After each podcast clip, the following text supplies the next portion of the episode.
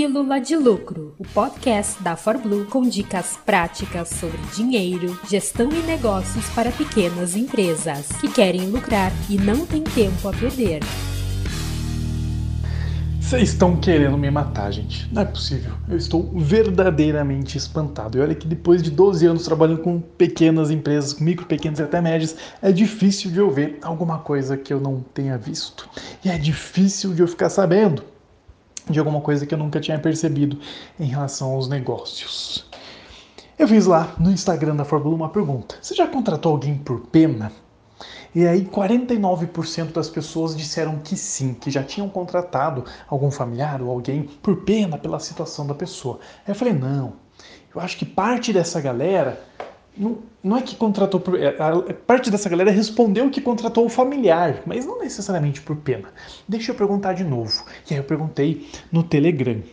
E nesse momento que eu estou gravando o áudio, 366 empresários responderam essa questão ok? Não é uma estatística muito grande, mas ainda assim, mais de 300, 366 pessoas.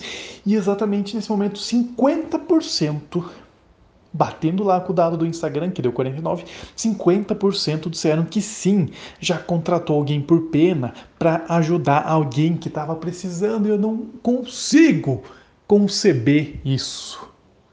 Não consigo acreditar que metade dos empresários contrataram alguém por pena, contrataram um colaborador para ajudar ele, um familiar para ajudar ele.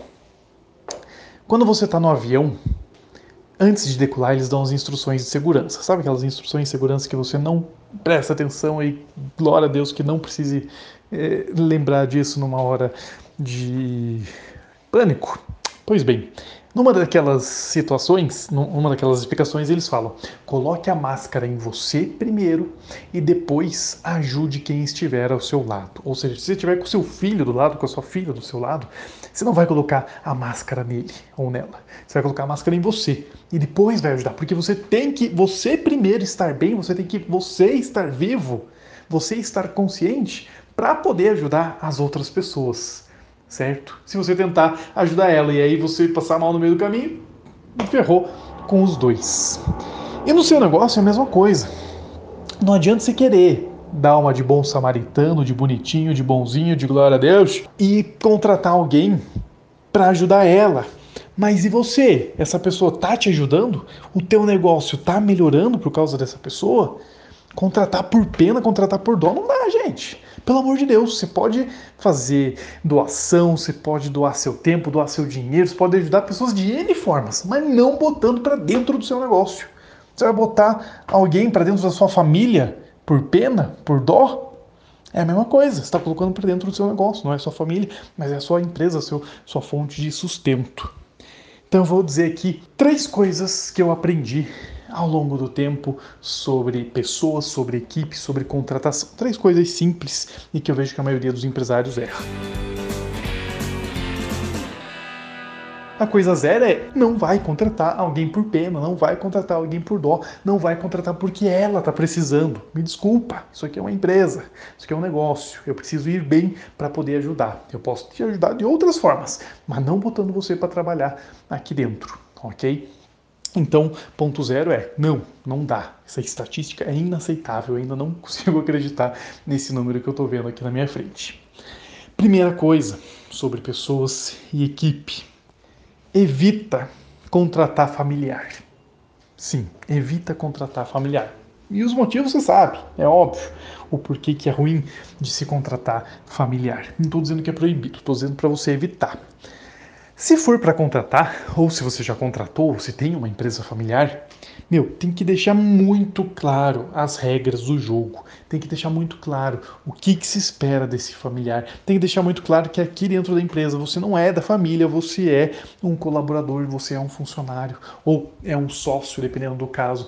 Tem que deixar muito claro o que, que ele faz, o que, que ele não faz, o que, que ele é responsável, o que, que ele não é. Quais são as regras do jogo que são iguais para todo mundo, ok? São iguais para todo mundo. Então, se possível, evita de contratar um, um funcionário. Se não, se não for possível, é, de contratar um funcionário, não. É, se possível, evita de contratar um, um familiar como funcionário. Se não, contrata mas deixa muito claro as regras do jogo, ok? Isso vale tanto para quem é familiar quanto para quem não é também. Segundo, faça processos seletivos estruturados. Eu vejo muito empresário, simplesmente o sujeito vai lá, pega o currículo da pessoa, olha o currículo, faz uma conversa com ela e pronto. Acabou. Ela teve um e meio ponto de contato, né? Meio ponto de contato, que é o currículo, que, né? Não diz muita coisa. Se a pessoa for boa, ela consegue fazer um bom currículo. Se ela for ruim, dependendo do caso, ela consegue fazer um bom currículo também. E aí você fez uma entrevista e botou essa pessoa para dentro. Não, tenha pelo menos dois pontos de contato com essa pessoa. Se hoje você faz uma entrevista, faça uma segunda entrevista. Se hoje você faz uma entrevista, faz uma entrevista e mais um teste, mais uma prova. Aqui na ForBlue, para a pessoa entrar, pelo menos ela vai preencher um formulário online, tá? Nesse formulário ela vai preencher algumas questões é, sobre a experiência dela, sobre a expectativa dela, sobre quanto que ela quer de salário, enfim. Ela vai gravar um vídeo com a gente. Então, nesse formulário eu tenho a resposta dela, eu tenho um vídeo dela. Nosso modelo é totalmente online, então ela vai se apresentar em vídeo. Ah, eu não gosto de fazer vídeo, tá bom? Você não vai participar do nosso processo seletivo, não tem problema. É, vai fazer um vídeo para nós, além de anexar o currículo dela. Então, no primeiro ponto de contato, eu já tenho três informações: as perguntas que a gente fez, o vídeo e mais o currículo dela. O currículo e as perguntas, tecnicamente, são bem parecidos. Na sequência, é, em boa parte dos casos, a gente vai mandar um teste online para essa pessoa. Se ela vai lá para a área de redação, de, de, de escrita para redes sociais, ela vai fazer algum teste de redação. Se ela está para consultoria, vai fazer um teste de Excel e de, de finanças. Enfim, ela vai receber um teste, né, uma provinha. Num determinado horário, você tem tanto tempo para fazer isso aqui. Segundo ponto forte de contato. Aí uma galera já desistiu, uma galera já se cansou, uma galera fez um trabalho porco e você vai eliminando, você vai tirando os ruins do, do caminho. Aí na sequência, muitas vezes né? Dependendo do processo seletivo tem, tem, tem diferença, estou colocando a versão mais completa, a gente vai fazer uma dinâmica de grupo. A Andressa, nosso RH aqui, vai tocar uma dinâmica de grupo, vai juntar ali 5 a 10 pessoas e vai fazer um exercício com essas pessoas e vai avaliar. Tem gente que não vai participar, tem gente que vai bem, tem gente que vai mal. E aí na sequência, depois da dinâmica de grupo, e tudo isso é um filtro, né? Cada etapa vão ter menos candidatos.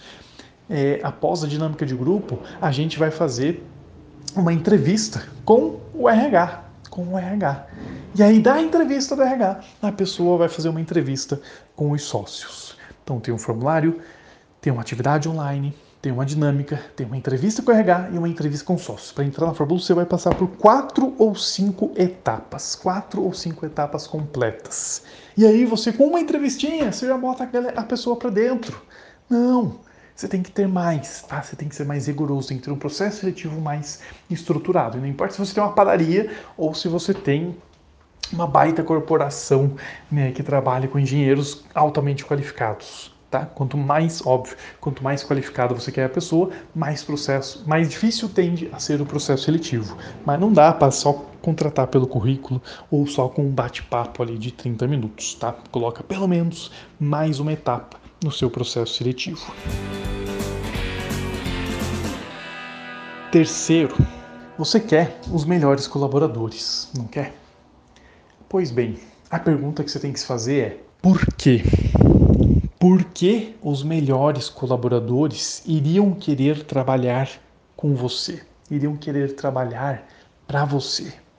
Gente boa gosta de andar com gente boa. Sardinha anda com sardinha, tubarão anda com tubarão. Você quer trazer um tubarão para dentro da tua empresa, mas na tua empresa só tem sardinha. Percebe? Ele não vai querer trabalhar aí. Então a pergunta cruel e sincera que você tem que se responder é: cara, por que, que as pessoas realmente boas, realmente comprometidas, realmente qualificadas, realmente querem dar o melhor de si dentro né, do, do nível de salário que você pode pagar? Por que, que essas pessoas deveriam querer trabalhar com você? Deve, deveriam querer dar o tempo delas para você e não para outra empresa. Percebe? Então, se você não tem uma boa resposta, se você não tem um diferencial como negócio, não só perante a visão do cliente, perante a visão do cliente também, mas perante a visão dos colaboradores, se você não tiver um diferencial, vai ficar difícil. Você vai ficar sempre com as pessoas mais ou menos. E de pessoas mais ou menos, o mercado está cheio. Só que as pessoas boas são mais concorridas. E se você não competir, se você não conseguir competir por essas pessoas, você não vai conseguir atrair elas. E aí você vai ter que ficar contratando lá o, o teu tio, teu irmão, teu cunhado, teu filho, por pena, por dó, porque era quem tinha e estava dando uma ajuda, dando uma ajuda caramba. A gente quer pessoas que produzam, pessoas que queiram crescer, pessoas que tenham ambição junto com a gente, ok? Então, zero, não contrata ninguém por pena. Ajuda as pessoas de outro jeito, mas não botando para trabalhar na sua empresa. Primeiro, evita contratar familiar. Se contratar, tenha acordos muito claros e entenda, aqui dentro da empresa não é da família, aqui dentro da empresa é um colaborador ou é um sócio. Enfim, ter, é, segundo, processo seletivo estruturado, ok? Isso é uma das fases mais importantes. A melhor forma de você ter uma boa pessoa dentro da sua equipe é selecionando direito. Transformar alguém muito bom em ótimo é muito mais fácil do que transformar alguém razoável em ótimo, ok? E por fim, se você quer os melhores colaboradores, você tem que ter uma resposta boa para essa pergunta. Por que, que esses melhores colaboradores iriam que tra querer trabalhar na sua empresa, tá bom? Então, por favor, gente, todo negócio, quando cresce, precisa de pessoas. Todo negócio, para crescer, precisa de pessoas. O mundo está cheio de pessoas marromenos. Pessoas marromenos custam mais no final das contas, por mais que o salário seja mais barato. Pessoas mais ou menos te dão trabalho, te dão retrabalho, te dão estresse. Você tem que conseguir boas pessoas para sua equipe e treinar essas boas pessoas e melhorar essas boas pessoas para que elas se tornem ótimas, para que elas se tornem excelentes e queiram continuar crescendo com você. Porém, se você não tiver pelo menos esses três itens que eu falei, você não vai conseguir. Por favor, gente, não contrata ninguém por pena, por dó, nem por piedade. Essa foi mais uma Pílula de Lucro, produzida com amor pelos especialistas em finanças e negócios da ForBlue. Quer mais? Acesse forblue.com.br ou procure por ForBlue no Instagram e no YouTube. Toda semana, novos episódios para você nas principais plataformas de podcast.